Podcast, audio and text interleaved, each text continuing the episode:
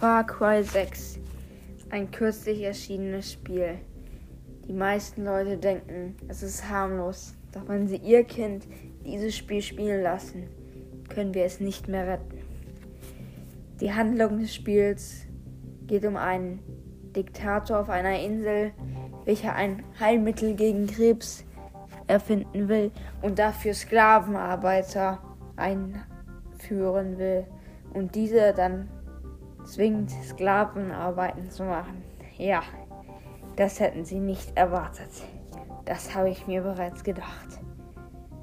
Es ist sehr schlimm, weil ihre Kinder werden in dieselbe Laune verfallen und dann auch versuchen, ein Medikament gegen Krebs zu finden und daran scheitern. Und dann wird der Ego ihres Kindes einfach nur scheiße sein. Das war meine Show.